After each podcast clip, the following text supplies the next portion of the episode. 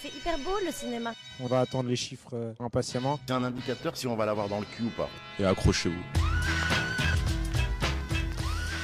Bonjour à toutes et à tous, ravi de vous retrouver pour un nouveau podcast, un nouvel épisode d'Opening Weekend enregistré pour la première fois euh, depuis le cinéma L'Arlequin. Euh, ça faisait quelques temps déjà qu'on avait envie de venir ici et l'occasion a été toute trouvée ce soir avec l'avant-première du film La Conférence distribué par Condor Distribution et j'ai le plaisir d'avoir face à moi Alexis Mas, le dirigeant et fondateur de Condor. Bonjour Alexis. Bonjour. Ravi de t'avoir euh, parmi nous. Là aussi, ça faisait un certain temps qu'on devait euh, euh, se retrouver parce qu'on avait pas mal de, choses à, dire sur, sur Condor et à dire en bien. Et à mes côtés, une équipe réduite aujourd'hui puisque j'ai Jérémy Tréquesser. Bonjour Jérémy. Bonjour Aurélien, bonjour Alexis. Tu fais ton retour parmi nous. Et oui, et avec grand, grand plaisir. Et Charlotte, Charlotte Escolier qui a démarré avec nous la semaine dernière et que je suis ravi d'accueillir une deuxième fois. Salut Aurélien, bonjour à tous. Donc voilà, je le disais, on a un petit moment de cocooning comme ça, juste à côté du, bar euh, de l'Arlequin et à côté de cette salle 1 où, sera diffusé tout à l'heure euh, euh, le film La Conférence. Alors on va, on va y revenir, mais déjà peut-être juste avant d'embrayer avec les, chiffres internationaux, Alexis, un, mot sur le choix de l'Arlequin par rapport à cette avant-première. avant-première qui d'ailleurs est accompagnée de quelques intervenants prestigieux. Absolument. L'Arlequin, en fait, ça se justifie vraiment pleinement parce que c'est un cinéma qui est, qui est très régulièrement programmé pour des, des, films qui ont des sujets historiques. Et on avait travaillé avec eux pour d'autres films euh, historiques euh, comme Les Témoins de Lensdorf. Nous, c'est un segment qu'on alimente régulièrement. On avait eu L'ombre de Staline, on avait eu La voix d'Aïda. Voilà, donc l'Arlequin, c'est un peu le temple du film historique avec le Balzac euh, à Paris. Et effectivement, ce soir, c'est un, une, une, une, séance sous euh, le signe de l'histoire, puisque euh, après, après la séance, il y aura un débat avec, avec le comédien principal qui joue Heydrich dans le film, qui s'appelle Philippe Ormayer, mais aussi avec Samuel Blumenfeld du Monde et avec un historien spécialiste du sujet traité dans le film qui s'appelle Alexandre Bande. on peut peut-être justement rappeler en quelques mots le sujet de ce film. On voit sur l'affiche les deux heures qui ont fait basculer l'histoire. Et c'est vrai que c'est euh, quasiment du, temps réel, un peu moins de deux heures ce film, euh, où on revit euh, une, conférence, et pas n'importe laquelle, c'est une conférence qui, qui est l'une des plus funestes, si ce n'est la plus funeste de l'histoire. Oui, c'est la conférence de Wannsee qui a eu, qui a eu lieu début 42, qui est vraiment un moment de bascule de la guerre, puisque c'est la réunion secrète pendant laquelle un tout petit comité de dignitaires nazis vont décider et mettre au point la solution finale euh, d'extermination euh, des juifs en Europe. Et effectivement, le film est très saisissant parce que c'est quasiment de, l'immersion en temps réel pendant ces deux heures. Mmh. C'est un huis clos qui, était, qui, a été tourné euh, pour les extérieurs à l'endroit même où ça a eu lieu, une villa au bord d'un lac dans la banlieue de Berlin. Et, et, on ressent en fait tout le côté feutré de ces échanges et qui pourtant ont une grande violence quand on connaît l'impact euh, et le changement presque sur l'histoire de l'humanité qu'elle va avoir. Oui, c'est un film dont on met euh, quelques temps à, se remettre parce qu'il est extrêmement, comme tu le disais, euh, feutré, mais extrêmement fort dans ce qu'il dit, dans ce qu'il raconte et dans ce qu'il ne raconte pas aussi, puisque le film prend place in media res, hein, dans le vif du sujet, au moment où ils arrivent dans cette ville-là, et on ne voit ni avant ni après. Et c'est vrai que c'est un film qui est vraiment saisissant et que je vous invite euh, évidemment à, découvrir euh, rapidement euh, dans vos salles. On va revenir sur cette sortie et cette acquisition juste après, mais d'abord je vais, je vais laisser la parole à Jérémy qui va nous parler un peu de sans transition de ce qui s'est passé au box-office ce week-end et au box-office international pour commencer.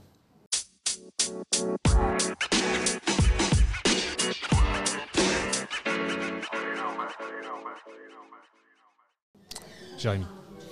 Et oui Aurélien, ben, nouvelle semaine de box-office international et, euh, et pas de changement en tête puisque c'est toujours les aventures du plombier Super Mario euh, qui caracole en tête, on peut le dire, puisque euh, à, l'international il ajoute 94 millions de dollars pour un cumul à déjà 330 millions. Et le worldwide il est assez conséquent puisqu'on est déjà à 677 millions pour une sortie qui a environ, pas environ 10 jours.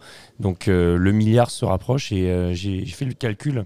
Avant de venir ici, il y a, euh, un peu moins de, de, 10 films, je crois. 10 films d'animation qui ont dépassé le milliard et je crois que plus de la moitié, voire les trois quarts, sont les Disney. Donc Universal va peut-être, après les Mignons, revenir dans le cercle très fermé des, films d'animation milliardaires, on va dire ça, en box-office. En deuxième position, c'est John Wick 4 qui, qui ajoute pardon, 18 millions euh, pour un cumul euh, international à 189 millions et worldwide à 349. Troisième position, Donjons et Dragons, l'adaptation du célèbre jeu vidéo, 13 euh, millions de dollars pour un cumul international à 83 et worldwide, il en est déjà à 157.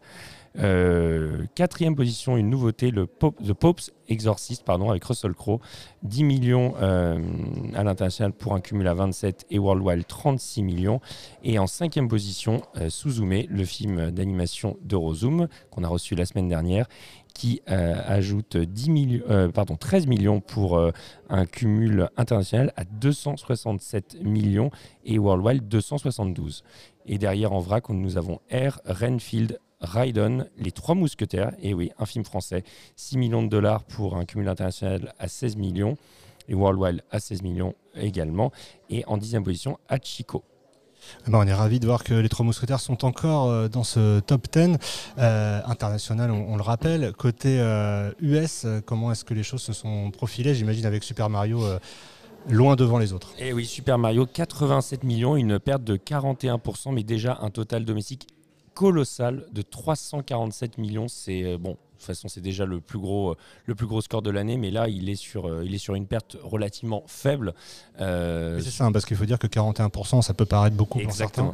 C'est très très limité pour un, surtout un démarrage aussi haut. Exactement. Donc une, perte un peu plus faible avec un démarrage si haut, bah, voilà, 347 millions. Il peut aller chercher les, les 500 millions. Donc on est sur des scores de, de, de, films de super-héros à ce niveau-là. Donc c'est extrêmement lucratif. Ça montre aussi que le bouche à oreille est extrêmement positif sur le film. Ah bah, de toute façon, quand, quand on voit déjà les chiffres France, euh, notamment euh, qui étaient hors vacances scolaires, donc déjà on voyait que ça s'adressait à tout le public. C'est une tendance qui se confirme euh, à l'international. En deuxième position, eh c'est The Pope's Exorcist qui ouvrait avec 9 millions de dollars. Troisième position, John Wick 4 qui rajoute 7 millions de dollars, perte de 45%, mais un cumul quand même à 160 millions. C'est déjà bah, le, plus gros score de la franchise. Renfield, distribué par Universal avec Nicolas Cage et Nicolas Hall qui ouvre avec 7 millions 7. Et derrière, R qui rajoute 7 millions, perte de 47% pour un cumul à 33 millions. Ensuite, Donjons et Dragons. Ça, je, t'interromps, mais R, 33 euh, millions quand même pour un film euh, euh, qui n'était pas forcément destiné à la salle au départ. c'est quand même un, beau résultat. Contrairement à Renfield qui, déçoit lui par contre. Ouais, petit score, bah, on s'attendait plus à ce qui devance, on va dire, The Pop's Exorcist, même si mm. Russell Crowe n'est pas, pas n'importe qui, mais il se faisait un peu plus rare sur les écrans. petite déception à côté Universal. Derrière, c'est Donjons et Dragons qui ajoute lui aussi un, un petit peu plus de 7 millions, perte de 47 et cumul à 74. Et enfin, Suzume, 5 millions, c'est son démarrage et donc son cumul à date. Bah, c'est pas mal, 5 hein, millions pour, euh, pour Suzume aux États-Unis dans le contexte. Bon, c'est pas non plus. Il n'a pas cassé les records comme euh, on l'avait vu au Japon ou en Chine, mais, mais, mais c'est plutôt pas mal. Pas beaucoup de, films euh, indépendants hein, dans, ce, dans, ce, top. Malheureusement, les États-Unis et le, cinéma indépendant, on l'a vu depuis le début de l'année, c'est pas, le, pas le grand amour. On espère que ça va revenir, bah, notamment peut-être avec un certain Martin Scorsese qui, qui, ouvrira, enfin qui ouvrira, qui sera en tout cas un des moments forts de Cannes. Mais c'est sûr que là, on, on aimerait revoir un cinéma indépendant euh, Et encore, sur les Martin Scorsese est indépendant? Est-ce que surtout Alexis regarde attentivement ce, box-office US, ce box-office international? On, regarde souvent le, box-office US parce que nous, on, sort pas mal de films euh, américains, alors indépendants, donc ça rejoint justement ce que tu disais, c'est-à-dire que nous, on regarde plutôt au-delà du top 10 sur ce qu'on appelle des films de plateforme, pas au sens plateforme euh, Netflix et compagnie, mais plateforme release, donc les, petites sorties sur, sur quelques marchés parce que c'est souvent des indicateurs avancés de ce qui peut être, euh, de ce qui peut prendre et marcher. Donc oui, nous, le box-office US, on va dire, au-delà de la 20e place, on la regarde régulièrement. Alors justement, on va revenir un petit peu aussi, avant de, reparler de ce film événement qui est la conférence sur, sur, l'année écoulée plusieurs films à plus de 100 000 entrées quand même sur l'année dernière, je crois que 4 de mémoire. Ouais. Euh, c'est une très belle année 2022 euh, rétrospectivement pour Condor. Ouais, c'est une super année euh, dans un marché qui n'était pas forcément hyper simple parce qu'il y a eu le rebond depuis la Toussaint, mais avant c'était quand même un, marché pas hyper ouvert. Et, oui, en fait, on est dans une phase vraiment, vraiment positif et de, prise d'élan pour nous depuis First Cow, ce qui, remonte donc à l'automne 2021. Euh, Mais c'est vrai que depuis, on a, on a eu la chance d'amener nos films soit à leur potentiel, soit, soit carrément nettement, euh, nettement plus haut. Donc parmi, euh, effectivement, tu, mentionnais quelques films qui ont dépassé les 100 000. Ça a été le cas sur Rien à foutre, où on avait effectivement une proposition assez originale et qu'on a amené assez loin. On était en contre-programmation de Batman et ça nous a, et ça nous a bien porté. Et faire, plus, faire 130 000 entrées cas c'est les chiffres CBO euh, sur un premier film, euh, c'est quand même pas évident. Oui, je crois qu'à l'échelle de la, de la semaine de la critique, puisque c'est un film de la, issu de la compétition de la semaine, euh, je crois que c'est le deuxième meilleur score derrière J'ai perdu mon corps sur les cinq dernières années. Donc effectivement, oui, surtout que c'était une proposition qui n'est pas forcément évidente d'un point de vue style. C'est un film assez proche du documentaire. Alors il y avait certes mais c'est vrai que c'était pas un film forcément très ouvert et on était hyper heureux de l'amener à ces niveaux-là.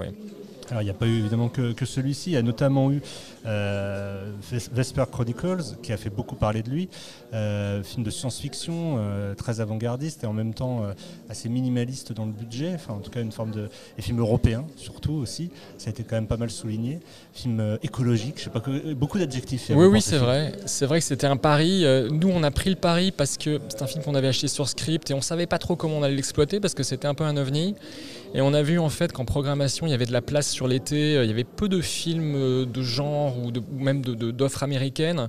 Et donc on s'est dit, là, il y a une place à prendre, mais il faut y aller gros. Par contre, il faut faire une VF, il faut sortir, euh, faut sortir large. Et donc on a positionné, ça au mois d'août. C'est vrai que le film est assez atypique parce que c'est de la SF, mais en même temps c'est lituanien. Euh, il n'y a pas vraiment de casting très identifié. Mais il y a des vrais sujets de fond. Euh, il y a un côté un peu littéraire et donc on a, un peu capitalisé là-dessus. Et c'est vrai qu'on a emmené le film quasiment à 140 000 entrées. En tout cas, ce qui est impressionnant, c'est à quel point vous avez réussi ces dernières années et tout spécialement depuis le Covid, à, créer des, des moments, des, sorties qui se font remarquer comme des. Tu parlais tout à l'heure euh, de films étonnants, de films euh, presque des ovnis, mais en tout cas des films qui, qui marque à la fois la critique et les spectateurs. Euh, j'en veux pour preuve évidemment aussi, parce que tu parlais de First Co euh, tout à l'heure, mais aussi euh, sur cette fin d'année 2022 Joyland, qui est sorti donc le 28 décembre, et puis en début d'année Aftersun, ce, ce, diptyque Joyland Aftersun qui n'en est pas un dans, dans les faits, mais tout de même avec plus de 100 000 entrées dans les deux cas. on parlait tout à l'heure peut-être du manque de films indépendants dans le, dans le classement US. Là c'est vrai qu'en France, vous avez réussi un beau doublé quoi, entre fin 2022 et début 2023. Ouais, alors c'est tout ça. on a fait un back-to-back, comme on dit, mais, mais c'est un, un, peu le hasard. C'est pas des films qu'on a spécialement liés, mais ils ont quand même ils ont quand même un lien entre eux c'est euh, le fait de, réussir à, amener sur ces films-là des publics plus jeunes que les films d'auteurs classiques. Ce qui, était déjà le cas d'ailleurs sur Rien à foutre. C'est-à-dire que sur ces trois films-là, on a, observé qu'on avait réussi à rajeunir le public des, salles à réessai, parce que ça reste des films qui ont été programmés majoritairement euh, dans des cinémas à réessai. Euh, mais par exemple, After Sun, c'est extrêmement net. C'est-à-dire que vraiment, le public massif de ce film, c'est un public féminin de vingtenaire et de trentenaire. Et au début, on a eu à gérer d'ailleurs un, drôle de hiatus, c'est-à-dire qu'il a fallu expliquer à ce public, qui est plutôt un habitué des circuits, que s'il voulait voir le film, il fallait qu'il se relocalise sur euh, des salles indépendantes. Et on, a bien vu qu'ils n'avaient pas l'habitude, c'est-à-dire qu'à Nantes, euh, ils fréquentaient le Gaumont et pas le 14A, etc. Et on, s'est fait fort, nous, de répondre systématiquement à des milliers de messages euh, sur les réseaux pour dire à, chacun des spectateurs potentiels qui cherchaient les copies, allez dans ces salles-là. Et c'est marrant parce que du coup, on a fait œuvre un peu d'évangélisation pour le réseau RSC sur, sur un public plus jeune que son public euh, captif. Justement, j'allais y venir parce que la semaine dernière, on était avec euh, Rozoom, donc, qui a aussi, euh, par habitude et, au fil des années, noué comme ça un, contact assez fort avec ceux qui les suivent sur les réseaux. Et, vous, c'est vrai qu'on vous entend souvent, Alexis, on vous lit souvent, en tout cas sur les réseaux. vous prenez position, on l'a vu au moment de, First Co avec de nombreux threads qui threads, je sais pas comment on dit, c'est thread, Jérémy? On peut dire les deux. Euh, en, tout cas, dire un fil. Un fil, un fil qui, euh, qui, nous raconte un peu comment le film est arrivé euh, jusqu'à vos yeux de spectateurs. et comment, voilà, comment vous vous débrouillez justement pour faire avec ces réseaux sociaux? Est-ce que c'est quelque chose que vous prenez en compte dès, le, dès l'achat du film quasiment, où vous vous dites ce film-là, il peut faire parler de lui sur les réseaux? Oui, alors il y, a des films dont on sent qu'ils sont très perméables aux réseaux sociaux. Euh, c'était le cas sur First Cow, c'était le cas sur After Sun aussi, qui était porté depuis Cannes par un espèce de bruit ambiant. Le public potentiel avait envie de voir arriver ce film et en parlait beaucoup sur Twitter par exemple. Moi, plus globalement, quand je fais des fils et que je commence à personnaliser la communication de la boîte sur moi, ça a été beaucoup à cause de First Co où, j'ai senti qu'il y avait un, peu une mission survie là-dessus parce que on avait des gros problèmes à programmer le film du fait d'avoir cette fenêtre Mubi euh, qui nous précédait euh, à notre corps défendant. Et, c'est à cette occasion que je me suis dit, ok, donc là, il faut que j'explique le métier et, les difficultés qu'on peut avoir, et ce qu'il y a dans les coulisses? Et en fait, je me suis rendu compte, parce que ce fil Twitter d'origine euh, sur First Co a eu un succès assez, enfin, auquel je ne m'attendais pas du tout, parce qu'il a été vu, je crois, 300 000 fois, ce qui pour un sujet quand même qui est avec une portée à la base professionnelle, ou en tout cas semi-professionnelle, et, et, de grande envergure. Et après, je me suis dit, tiens, mais c'est marrant, ça veut dire qu'en fait, il y a quand même une envie de comprendre euh, ce métier euh, de la distribution, qui est un métier finalement pas si connu que ça, euh, en, tout cas comparativement à celui de producteur ou, ou d'exploitant. Et donc après j'en ai profité pour me dire, euh, chaque, film peut donner l'occasion d'expliquer une facette du métier. Et donc, euh, et je me rends compte qu'effectivement, à chaque fois, c'est suivi, ça intéresse les gens. Et, sur Twitter notamment, il y, a, vraiment une communauté de gens qui sont, qui sont très férus de chiffres et qui d'ailleurs que vous retrouvez aussi, vous, dans vos réseaux à vous. Bah, c'est pour ça aussi qu'on fait nous des films, hein, on va pas se mentir, c'est aussi parce que on, a envie de, faire partager les, coulisses des sorties de films, on a envie d'expliquer qu'un film n'arrive pas non plus euh, dans une salle par hasard euh, et que c'est le fruit aussi de souvent de, combats. Et, justement, est-ce que c'est finalement aujourd'hui, euh, si on devait identifier des problèmes, parce qu'en filigrane de, vos propos, on en identifie quelques-uns, il y a à la fois le public des salariés essais, la, méconnaissance du métier de distributeur, la méconnaissance peut-être aussi euh, par les salariés d'un certain type, d'un public ou, même euh, ne pas savoir forcément comment mettre en avant le, film pour certains. C'est quoi le, problème majeur aujourd'hui en fait, si on devait résumer? C'est une question difficile évidemment, mais, euh, qu'est-ce qui, qui ressort le plus finalement parce qu'on parle aussi évidemment de la chronologie des médias. Est-ce que c'est, parce que ça c'était un peu la, marotte au moment de, First Co, mais, mais est-ce que c'est vraiment ça le problème majeur aujourd'hui? Je pense qu'en fonction de, l'agenda du moment, le, problème change. Au moment de la réouverture des salles, le vrai problème, c'était de ne pas réussir à trouver un moyen de se mettre tous d'accord, les distributeurs, sur un calendrier de réouverture avec, euh, avec une sorte de, calage coordonné des dates de sortie des uns et des autres. Aujourd'hui, c'est plus du tout un sujet parce que quand vous avez un marché qui, refonctionne bien, il y a de la demande. Donc, c'est voilà, le, sujet actuel va plutôt être l'accès aux salles en ce moment. C'est-à-dire que les films tiennent bien. Euh, un lundi de programmation comme ce matin, par exemple, euh, on va nous objecter très souvent que les films sont très hauts dans les salles et donc euh, des, promesses qui avaient été faites euh, à confirmer en dernière minute ne le sont pas. Donc voilà, et, encore je dis ça, mais je, parle de mon point de vue à moi de distributeur, on va dire de taille moyenne, mais un tout petit distributeur ou un très gros va pas avoir, va pas avoir les mêmes enjeux. Moi je pense qu'aujourd'hui, le, globalement, la manière dont je vois le métier, c'est d'arriver à trouver un équilibre entre le fait de, bien exposer les films, de les programmer tout en n'ayant pas trop de dilution parce qu'il faut, faut arriver à tenir, parce que nous ce qu'on essaye d'éviter c'est d'avoir un, trop gros remplacement des films en salle. C'est pour ça qu'on fait assez peu de films, nous on sort 8-9 films par an, parce qu'on ne veut pas être obligé par la force des choses avec une autre sortie qui arriverait trois semaines derrière que l'une chasse l'autre. Donc on essaie d'avoir des bons démarrages, d'avoir des plans plutôt serrés et où on a des rendements copies assez, euh, assez forts au début pour pouvoir tenir. Et le deuxième sujet, c'est la création de désir, c'est-à-dire c'est le fait d'arriver euh, au milieu de cette offre, euh, de cette profusion de films qu'il y a, d'arriver à sortir du lot parce qu'on a un positionnement intelligent, distinctif, euh, qu'on a des assets marketing qui sont marquants sur le trailer, sur la bande-annonce, sur plein de choses qu'on crée sur la campagne. Et moi j'ai le sentiment que quand on arrive à mettre en résonance ces deux aspects, c'est-à-dire l'exposition, l'espace en salle et, et, la création du désir, qu'on arrive, et c'est encore c'est pas garanti parce qu'on reste quand même un métier aléatoire, mais où on se donne les meilleures chances d'arriver à faire un résultat. En tout cas, c'est vrai que vous, particulièrement, euh, vous y parvenez parce que, euh, encore une fois, pour une structure de distribution euh, assez jeune, c'est né quand déjà Condor C'est c'est né il y a 10 ans, mais on a commencé à distribuer un peu plus tard, donc ça fait 8, 8 ans qu'on distribue des films. Seulement 8 ans, vous arrivez là à enchaîner des, des films qui se font remarquer et qui dépassent euh, parfois les 100 000 entrées, ce qui n'est pas le cas évidemment de toutes les sorties, mais qui est quand même euh, déjà un seuil important pour un distributeur. Euh, est-ce que, parce que je sais qu'on a toujours du mal en France à, parler de, chiffres et à être dans, l'honnêteté vis-à-vis de tout ça, mais est-ce que sur l'année écoulée, vous, vous arrivez à être à l'équilibre en termes de entre ce que, ce que vous espériez faire et ce que vous avez fait concrètement sur l'ensemble des films sortis sur, sur 2022 alors nous, on a une économie qui est un peu complexe parce que on a un autre métier que celui de la salle, qui est celui d'éditeur vidéo et de, on va dire, d'éditeur de, de, films qui, vont directement sur les plateformes ou sur les chaînes de télé ou en, édition physique. Et c'est un métier auquel on tient beaucoup parce que ça permet d'équilibrer les risques qu'on prend par rapport à la salle.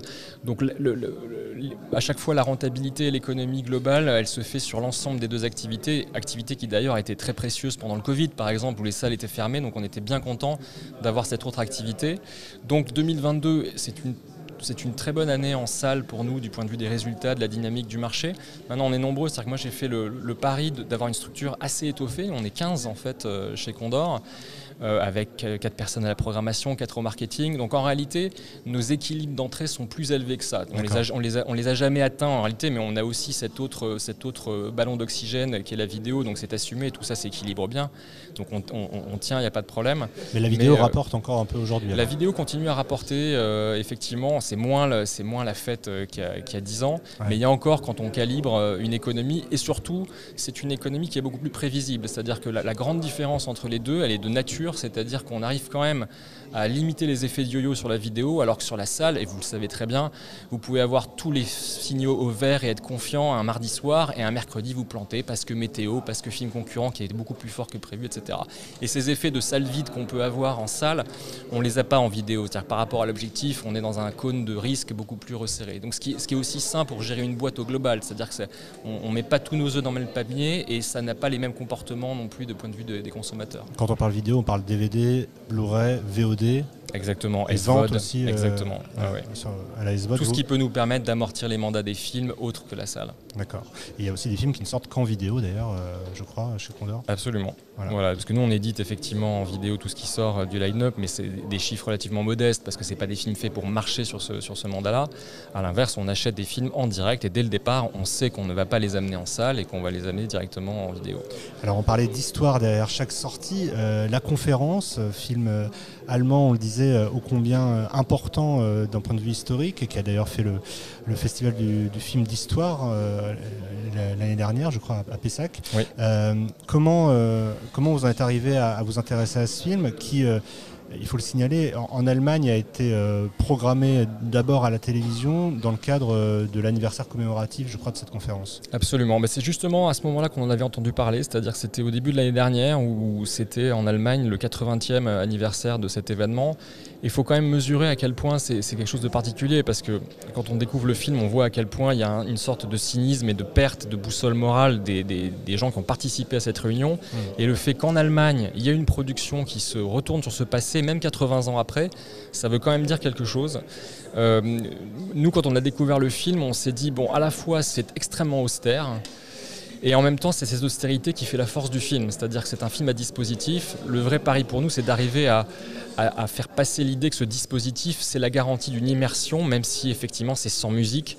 C'est euh, euh, une discussion autour d'une table pendant deux heures, mais pourtant ce qui, est, dit est tellement fort, et surtout quand les gens connaissent la suite et ce que ça va entraîner, qu'il y a une sorte d'effet de vertige, et en fait on parie là-dessus pour sortir le film. Et ce qu'on s'est dit aussi, c'est que euh, la manière de sécuriser cette sortie, ou en tout cas d'avoir le, bon accompagnement, c'est un maximum de l'éditorialiser, c'est-à-dire d'amener des compléments d'information au public euh, via des livrets, via euh, un dossier pédagogique, via des ressources qu'on va mettre en ligne sur notre site, via des pastilles vidéo qu'on produit, de manière à ce qu'il y ait plein d'accompagnement éditorial pour que les gens comprennent le contexte du film, comprennent qui était autour de la table, quelles étaient leurs fonctions, etc.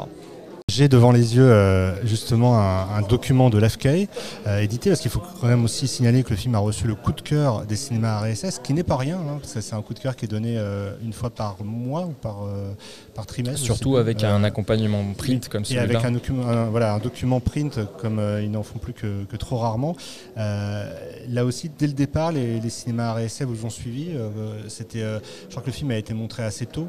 Euh, oui, et on a eu, on a eu une, assez forte unanimité euh, de la, part, euh, de la part du comité de sélection Euh, ils en ont parlé avec un, avec un, avec un angle qui, moi, me, me parle beaucoup et qui est très intelligent. Ils ont dit c'est un grand film sur le langage. Parce que ce film, en fait, vous voyez en permanence pendant deux heures des gens manier des concepts assez abstraits qui permettent de voiler l'horreur de la réalité qu'ils sont en, train de décider. C'est-à-dire qu'on ne va pas dire que les juifs vont être gazés, on dit qu'ils vont être traités spécialement. Et ils ont tout un attirail, en fait, euh, de, vocabulaire technocratique et bureaucratique pour masquer la réalité.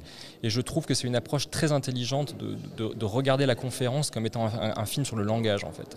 Et comment justement on, on arrive à, à marketer, euh, si je peux me permettre ce terme, euh, un film comme celui-ci?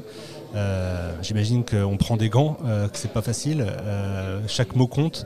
Donc, comment est-ce que quel était votre axe là-dessus?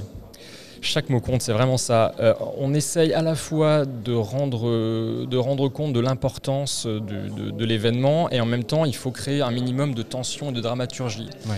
Et donc, c'est ce qu'on essaye d'avoir dans chacun de nos créations, que ce soit l'affiche, la bande-annonce, d'avoir cette espèce de dosage, mais qui est vraiment, on est sur la brèche pour avoir ça. C'est-à-dire mmh. que si on en fait un peu trop, ça va devenir putassier. On va dire, on va avoir l'impression qu'on fait du spectaculaire, sordide avec l'histoire. Et si on n'en fait pas assez, on va avoir l'impression que c'est un film où il se passe rien et où ça roupille.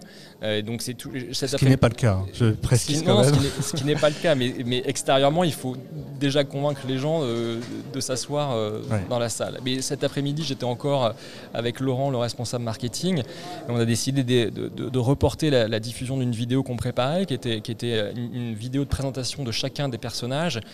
Et moi, j'avais vraiment l'impression, à cause de la musique, à cause des mots qu'on employait, qu'on était en train de faire leur panégyrique, leur éloge. Et ça me gênait profondément. Et j'ai dit non, là, là, pour le coup, on n'est pas dans le ton qu'on cherche. On reporte, on, on se met 4-5 jours de plus, on va réécrire, on va changer la musique. Parce que justement, il ne faut surtout pas qu'on tombe dans, dans, dans, dans ces travers.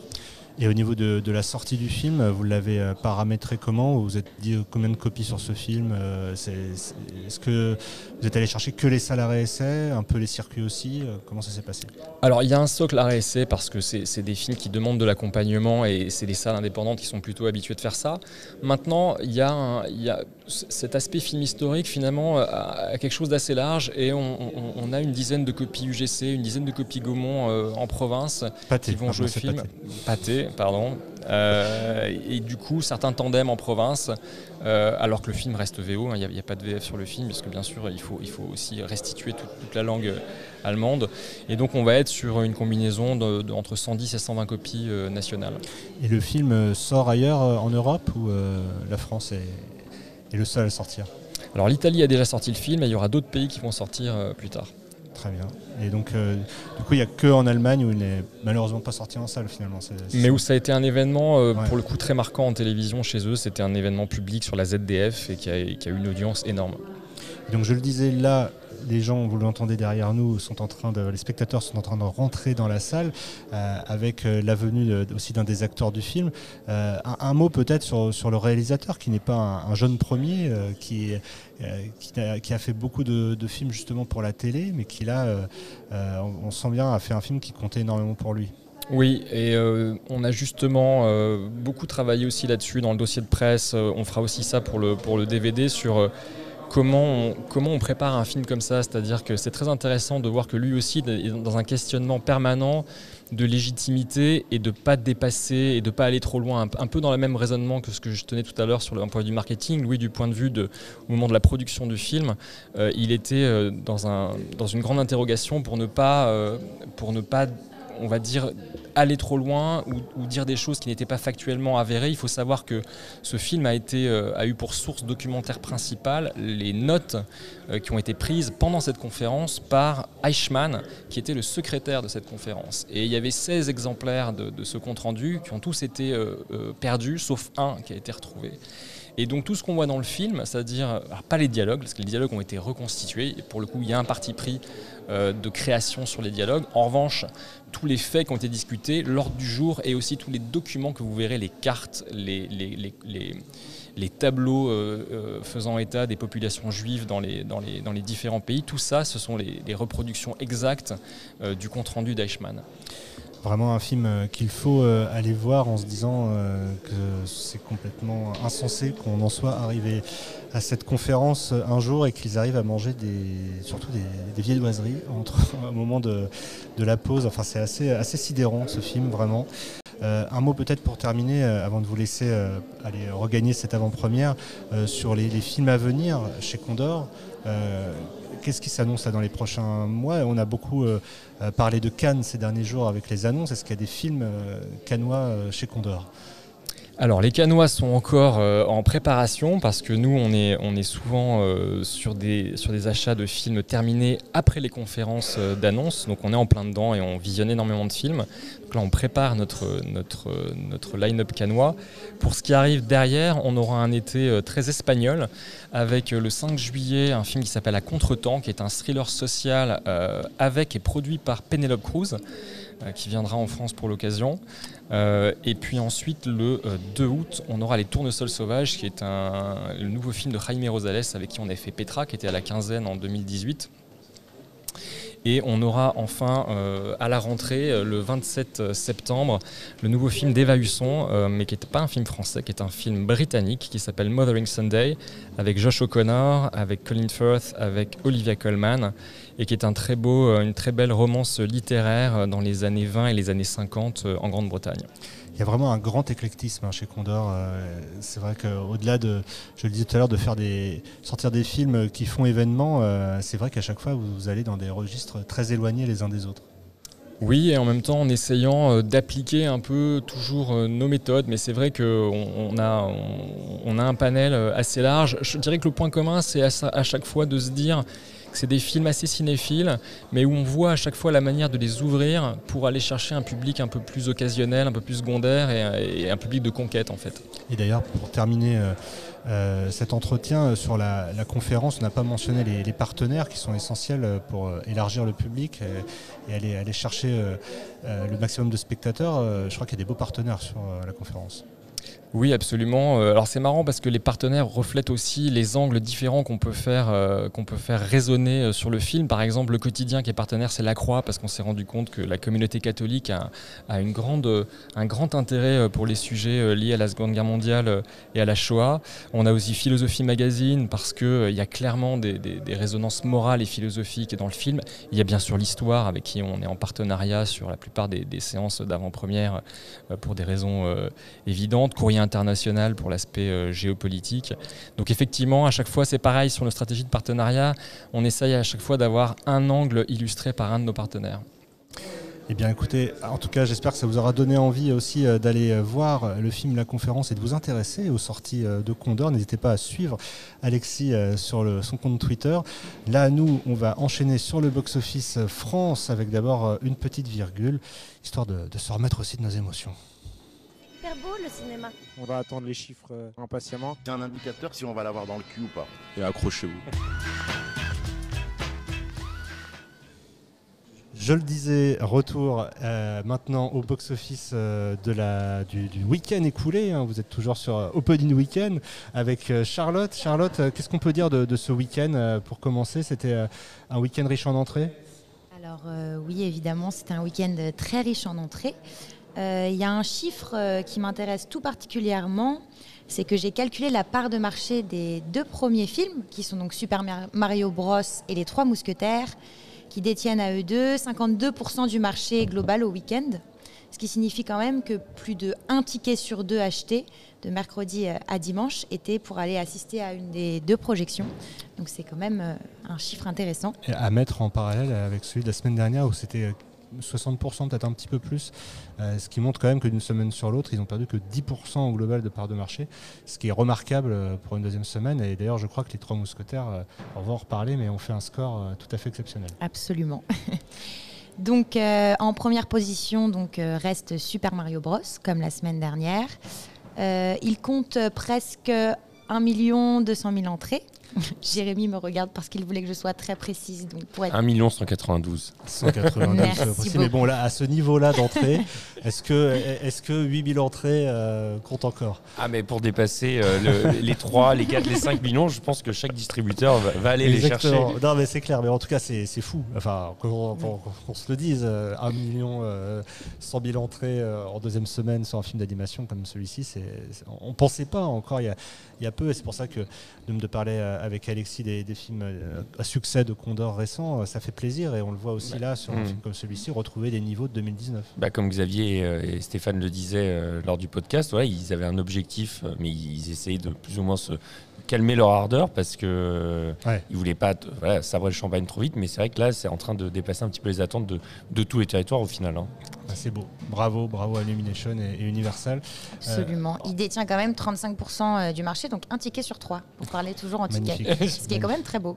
Est-ce qu'on- euh, vous avez des comparables un petit peu ou, euh, Euh, moi, si- je pense que je vais Moi, j'ai pouvoir en tout- Astérix. Ah oui, bah, C'est intéressant. Alors même. Astérix, ouais. Bah, ce qui est intéressant, c'est qu'il démarrait quand même en dessous d'Astérix, c'est ce qu'on avait dit Ouais. la semaine dernière, mais il l'a largement rattrapé, hein, puisqu'à l'issue de son deuxième week-end, Astérix cumulait 2 600 000 entrées. Et, euh, et Mario atteint déjà les 3 millions d'entrées, même un peu plus.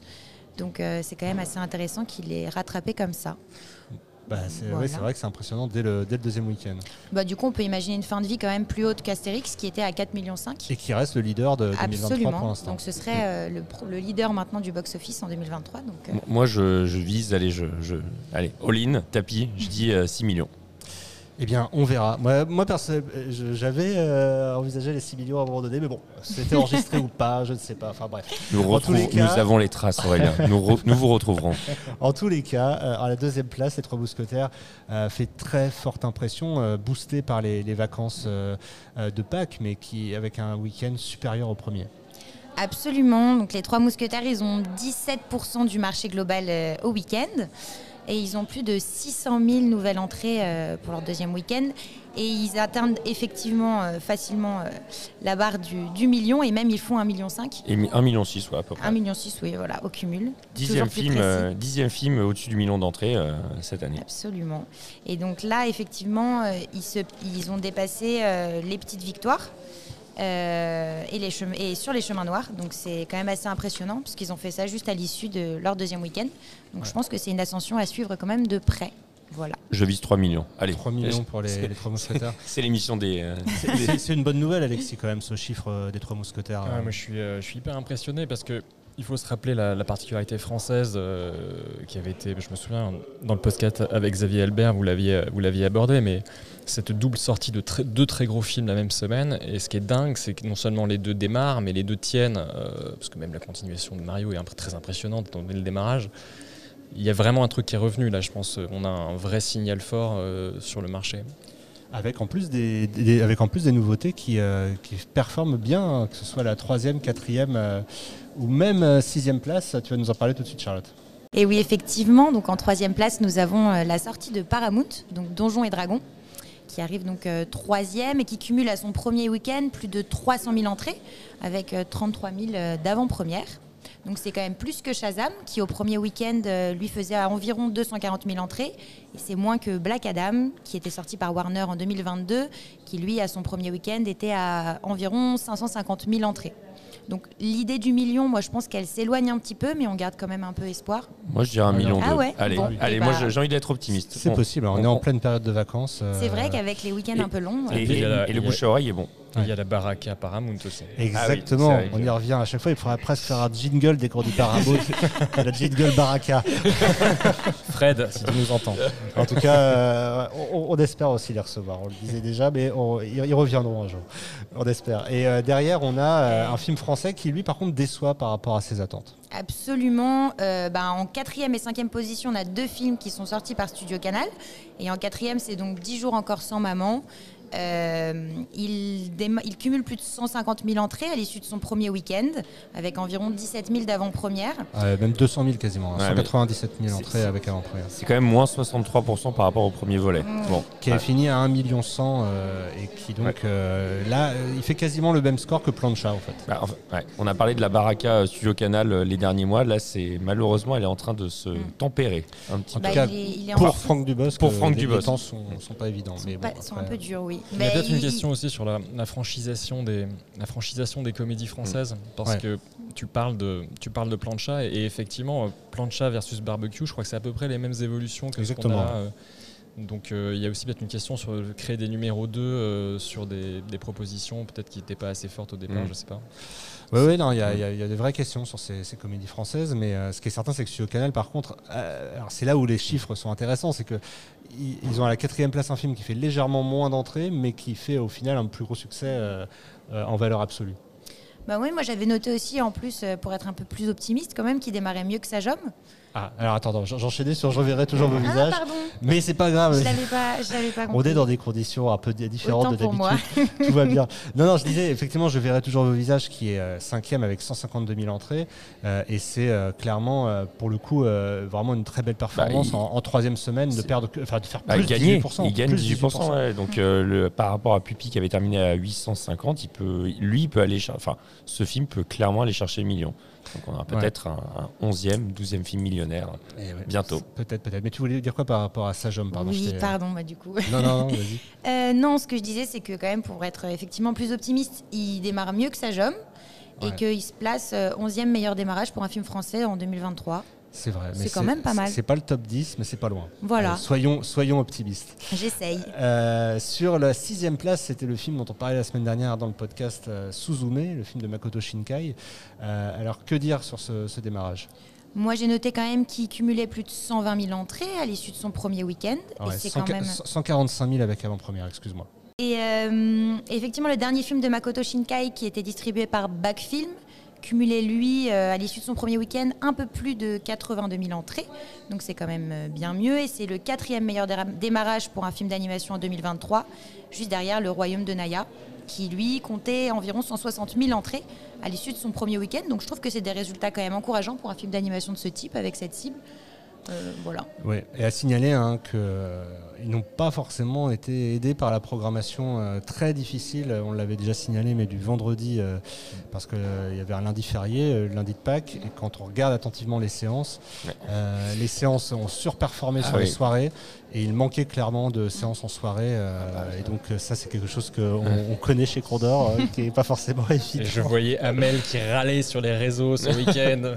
Bah, voilà, non, non, mais Bah, à, va. ju- à juste titre. je hein. pense Ah oui, sincèrement euh, qu'il en avait plus dans le ventre euh, pour Bah, son premier week-end. Surtout, ce que je trouve moi étrange, c'est que quand on voit quand même les, les résultats des deux précédents films de Makoto Shinkai, on, on- conjugué en plus au, au bouche à oreille qui était quand même extrêmement positif depuis les, les avant-premières qu'ils ont fait, ça me paraît quand même être un drôle de choix de programmation de pas forcément sur certains sites le mettre en plein programme, alors que d'autres nouveautés, et on le verra plus dans quelques minutes, qui ont fait peut-être le tiers, voire le quart, euh, je trouve que voilà, ne pas traiter euh, les nouveautés euh, sur le voilà, ne pas proposer le même nombre de séances selon les nouveautés, même si la semaine est chargée, mais d'autant plus quand il y en a une qui, quand on voit le pédigré du réalisateur, je trouve que c'est un drôle de choix. Effectivement, mais bon là c'est vrai que euh, ça pourrait être l'objet de toute une émission parce que le plein programme, pour ceux qui ne connaissent pas, c'est quand il y a toutes les séances possibles sur la journée euh, programmées pour un film par une salle, euh, ce qui n'était pas le cas dans la plupart des salles de Suzume, euh, mais qui était le cas par contre pour des films comme Les Complices ou d'autres qui n'ont pas forcément aussi bien fonctionné. Les Complices, sortis par SND, qui ne fait que 60 000 entrées au week-end. Vous l'entendez beaucoup de bruit peut-être derrière moi, mais euh, le fait est que le film va bientôt commencer. D'ailleurs, n'hésitez pas euh, évidemment euh, à, nous quitter si, si, vous avez besoin, parce que là je sens qu'il y a beaucoup de spectateurs qui arrivent. C'est très positif pour, pour la conférence. On, on voulait faire ça en public, et ben on le fait, et on le fait dans des proportions exceptionnelles. Attends, je ne t'entends plus. Je disais, j'ai l'impression d'être dans un match de foot et euh, l'é- l'équipe vient d'égaliser là, c'est la cohue. Exactement, exactement. Euh, rapidement, est-ce que vous avez des choses à ajouter sur ce box-office? Parce qu'il y a beaucoup de films qui sont sortis la semaine dernière, on va peut-être pas reparler de tous les films, mais... Bah, euh, moi, moi, je tiens quand même à dire, on- je parlais pour Suzume d'une semaine quand même très très chargée. Ce qu'on voit malheureusement, c'est que les âmes sœurs, les aventures de Ricky et une histoire d'amour, ils font tous les deux entre 20 000 et 30 000 entrées.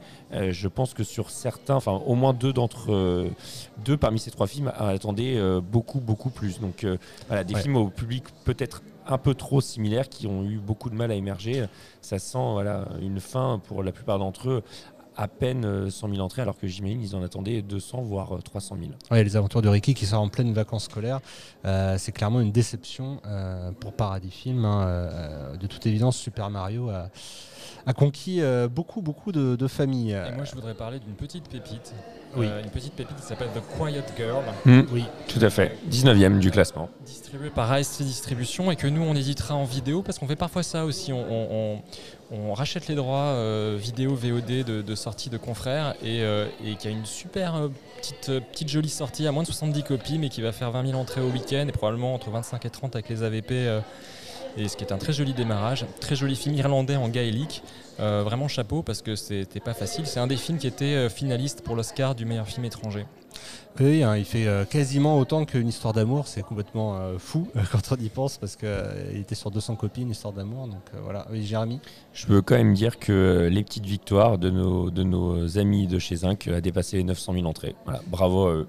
Voilà. Alors est-ce qu'ils iront jusqu'au million Euh, Je pense- pas je dit, pense pas. euh, Je- Parce qu'il a quand même pris un, du Ouais. plomb dans l'aile. Mais, euh, Alors mais que bon. Les Chemins Noirs va peut-être y arriver. Mais bon, en tout cas, deux films, en tout cas, qui font. Enfin, le- Les Chemins Noirs, 4 millions de budget, on le rappelle, qui va faire Mm. un million. Et les petites victoires qui arrivaient comme ça, tranquillement, doucement, par un distributeur, un jeune distributeur en activité, même si voilà, Jérôme Hilal n'en est pas à, son, à sa première sortie. Mais euh, 900 000 entrées, une fois de plus, il faut, quand même le saluer. Et moi, je voulais aussi signaler euh, bah, les belles carrières euh, euh, de certains films qu'on avait euh, déjà évoqués, mais euh, notamment euh, Le Bleu du Caftan, euh, qui fait 145 000 entrées. hein. c'est quand même un très très beau succès euh, pour Ad Vitam. Euh, et puis aussi euh, About Kim Soe, hein, qui perd que 2%. Euh, Arizona Film Distribution, euh, qui totalise 46 000 entrées. Alors ça peut ne pas paraître beaucoup, mais pour une sortie là aussi maîtrisée sur une centaine de copies, c'est quand même un très beau succès. Je crois même que ça va être euh, une des meilleures, euh, meilleurs scores historiques euh, d'Arizona à. Je pense qu'ils vont aller aux 80 et c'est super beau.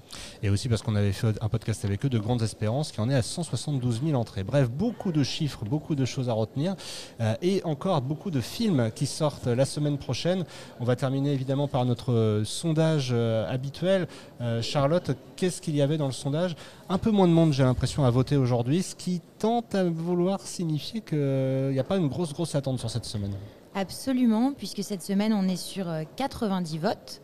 Ouais. Euh, arrive en tête La vie pour de vrai, donc le film de Danny Boone, qui va être euh, suivi par euh, de très près, puisqu'on est à 34% pour La vie pour de vrai, suivi de, pour 32% sur L'Adamant.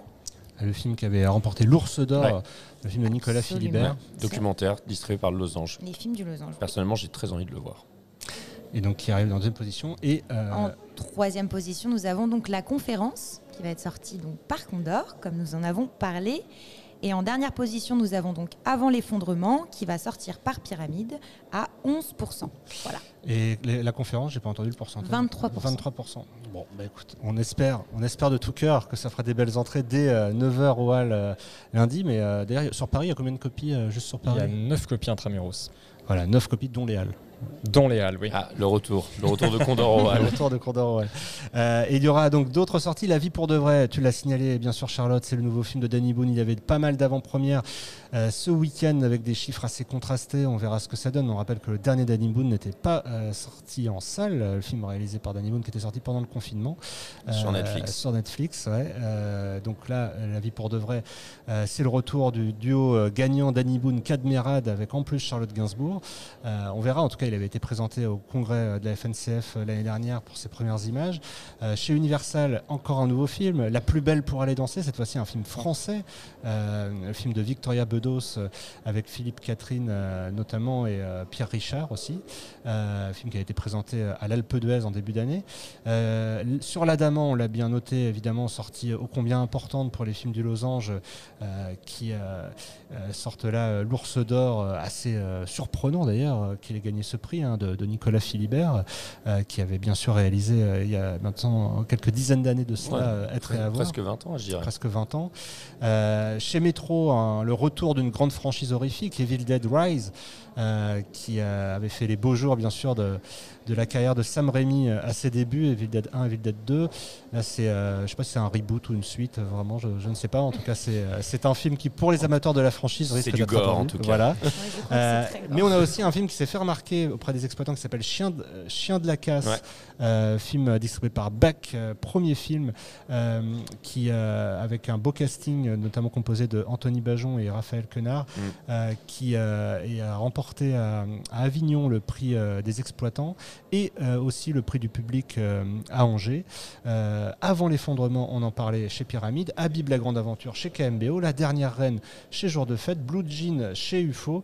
Euh, La mine du diable chez Just Doc. Merci, bah, je, te- je te laisse finir. Bah voilà, Jour sauvage chez 21 films et euh, parmi les ressortis quand même un événement. Ah oui. Enfin là c'est c'est plus qui te tient à cœur. Bah, qui me tient à cœur, oui, parce que c'est quand même euh, euh, apparemment, selon les critiques lors de, lors de la grande, du grand sondage Sight and Sound, le plus, euh, le plus grand, le plus beau film du monde, je sais pas comment on peut le qualifier, mais qui a dépassé euh, Vertigo, puisque c'est le film de la euh, cinéaste belge Chantal Ackerman, Jeanne Dillman, 23 quai du commerce, 1080 Bruxelles, qui est ressorti par Capricci. C'est quand même un événement après bah, la, la maman et la putain, parce que c'est un film qui est quand même assez rare, qui a influencé euh, je ne sais combien de réalisateurs, enfin notamment Gus Van Sant le tient comme son film modèle euh, qu'il a inspiré notamment pour le traitement euh, d'éléphants, Palme d'Or il y a quelques années. Et toute l'œuvre de Chan- Chantal Ackerman pardon, va, va bénéficier en tout cas d'une exposition plus tard dans l'année. Donc voilà, comme, comme Monsieur Eustache, voilà, le, le, le chef-d'œuvre d'abord, trois heures je crois à peu près, avant de, de- de rentrer un peu plus en profondeur dans l'œuvre de cette 3h20 même. 3h20 avant de rentrer un peu plus en profondeur dans l'œuvre de cette cinéaste singulière et quand même unique. C'est moins long que le prochain Scorsese, hein, qui a été annoncé à 3h50, 3h50, ouais. 50 et quelques. Euh, voilà, Voilà, donc, on, on annonce peut-être un film, euh, le, le Wang Bing, je crois qu'on l'annonce à 10h. hein, donc, ça- en tout cas, 12 sorties, ça fera beaucoup. Et on rappelle évidemment la sortie événement de la conférence, un film qu'il faut aller voir. On avait avec nous Alexis Mas. Merci encore d'avoir été là et d'avoir pu organiser cette, euh, ce- cet enregistrement au sein d'une avant-première où là, tout, là, le, le film va commencer. Donc on va vous laisser. Et euh, merci euh, à Charlotte et à Jérémy. Euh, Charlotte, ça s'est bien passé Ça va? Tout ça va bien? va, ça va, ça va. Mais va tu as été très précise. hein. C'était parfait. Ouais. Voilà. La prochaine fois, je serai parfaite. Mais euh, ça, ça nous fait plaisir en tout cas euh, d'entendre ta voix parmi nous et on se retrouve bah, très vite. Jérémy aussi, j'espère très vite. Mais oui, bah en plus, euh, voilà, maintenant, que, maintenant que Charlotte a haussé le niveau, là, il faut, faut que je m'entraîne. Allez, à très vite et merci encore Alexis. À Merci.